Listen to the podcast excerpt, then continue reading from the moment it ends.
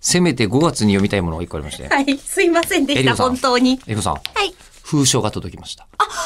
それここ宛てだったんだ。え、という意味、ここ当てって。あのあ私いろんな封筒持って業務の入れてる一環でそうそうそうええいいデスクのやつかと思っただて本格雑談口を開く。本当だ、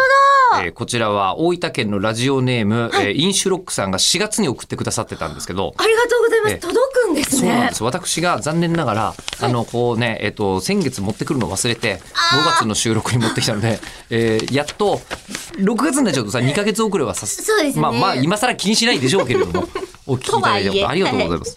えー吉田さん、えりこさん、おはこんばんちは。あ、こんばんちは。はい、えー本格雑談口を開く、毎日出勤時、えー楽しく聞いています。はい。この番組の良いところでもあり、悪いところでもある。ああるんだえーメールを読まない、かっこ読めなくなる。いや、いやいやいやえーメールを2ヶ月ほど放置する。おーせーあ、それはギリ。一月半危ない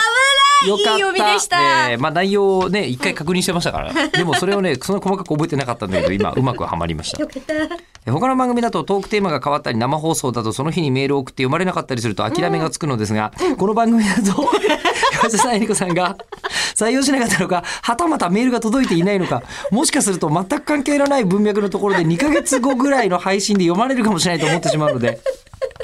え実験として確実に読まれてかつお話の話題にもなりそうという理由で大した内容もなくお手紙を差し上げた次第です。すごいいいですね。えー2016年から2017年ほどの時に吉田さんが言われていた宛先なのでそもそも届いて、えーいなければという一か八か感もありますが吉田さんとえりこさんなら確実に読んでいただけるであろうと思っております、えーお二人ともにえー多忙であると思いますがお体には気をつけてお過ごしくださいありがとうえー長文、えー乱文、えー失礼いたしました PS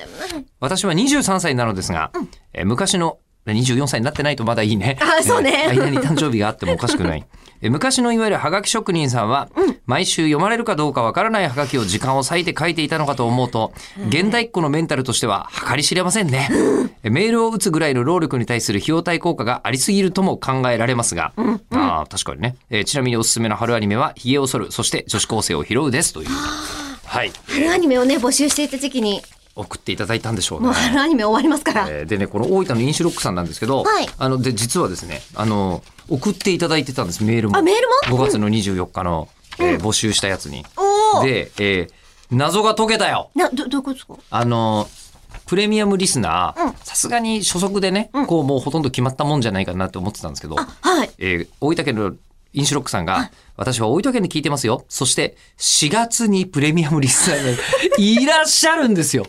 えー、急に増え来た人だそうなの。ちょっと詳細あるんで、プレミアムリスナーの話もちょっと次回混ぜ込ませてください。はい